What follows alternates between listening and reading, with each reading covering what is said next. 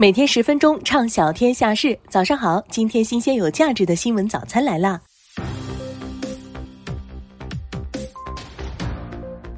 近期多地发布消息，随着春节到来，人员流动较为密集，预计春节前后会迎来第二波新冠病毒感染小高峰。对此，国家卫健委全国新型冠状病毒专家组成员、北京大学公共卫生学院流行病学与卫生统计学系研究员刘觉在接受记者采访时表示，从奥密克戎全球流行态势和既往流行模式看，由同一变异株引发的第二波高峰即使到来，一般也不会超过第一波峰。值会低很多。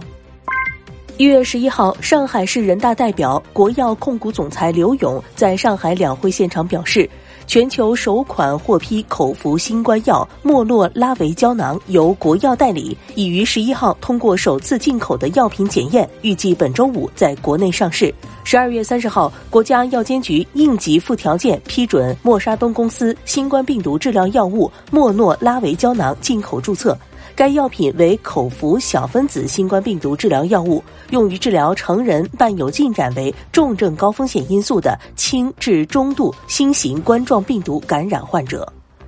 江歌妈妈江秋莲十一月十一号晚通过个人微博发声称，起诉刘暖希原名刘鑫案申请强制执行，目前通过审核已经立案。二零二二年十二月三十号，青岛市中级人民法院通报了江歌妈妈江秋莲与刘鑫已改名刘暖希生命权纠纷案二审驳回上诉，维持原判。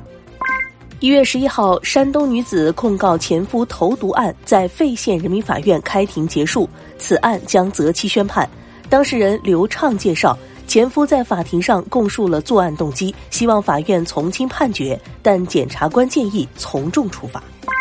近日，知名学者孟晓苏在一次公开采访中称，中国居民存款又增加了十五万亿元。如果有三分之一拿出来恢复对房屋、装修等购买，中国经济不就能顺利恢复了吗？面对众多网友质疑，孟晓苏称，他从来不认为逼低收入家庭去购买商品房是正确的。多年来，他反复强调要给低收入家庭、新市民与青年人家庭提供保障房，包括产权型保障房与租赁性保障房，而不是只能去买商品房。为此，必须加快完善住房双轨制，政府要履行提供保障房责任，央企国企要尽快回归保障轨道。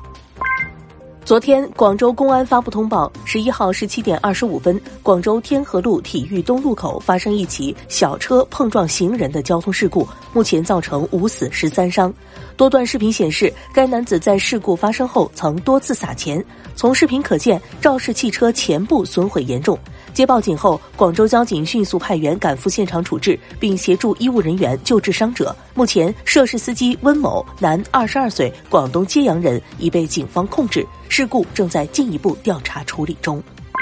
一月十一号，灰太狼的杨在其个人账号转发了署名八州自媒体协会的文章，文章称。灰太狼的羊真实姓名慧然，其视频内容走红之后，个别传媒公司、博主和经纪人为了蹭流量、造热度，利用慧然不懂网络运营的弱点，在未取得明确授权的情况下，以涨粉、代经营和经纪人之名骗取信任，擅自对账号进行恶意炒作。网络上流传的夫妻家暴、出轨经纪人、高价索赔、千里追爱等，均系炒作行为。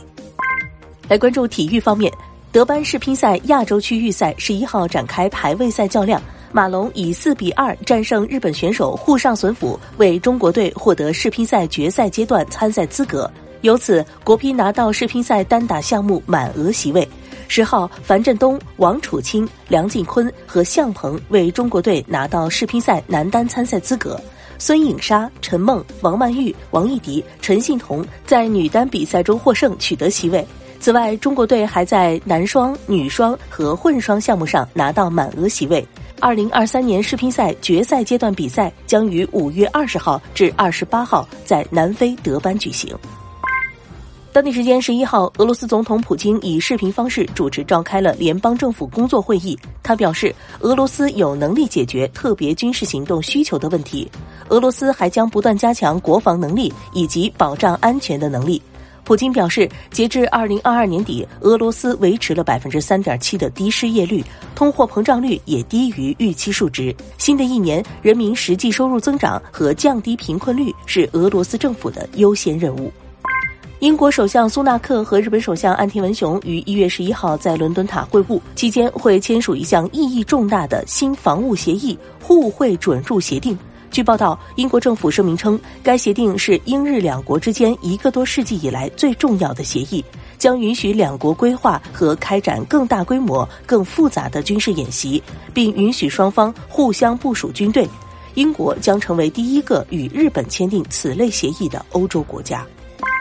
当地时间一月十一号八点五十分，美国联邦航空管理局称，要求所有航空公司暂停直飞美国国内出发航班的命令已经取消，但美国航班延误取消的情况仍在继续。截至美东时间十一号上午十点，北京时间昨晚十一点，美国已有四千九百四十八架次航班延误，另有八百九十四架次航班取消。美国各地的正常空中交通业务正在逐步恢复。造成系统故障的原因仍在进一步调查中。日本海上保安厅十号通报称，当天中午十二点左右，日本自卫队一艘护卫舰在山口县周防大岛附近海域航行时碰撞到海底岩石，无法自主航行。目前暂无人员受伤的报告。该护卫舰就地抛锚停泊，其他舰船已前往救援。日本海上保安厅表示，该护卫舰在航行途中曾发生大幅度震动。船只周围出现少量漏油。目前，日本海上自卫队等相关部门正在对事故详细情况进行确认。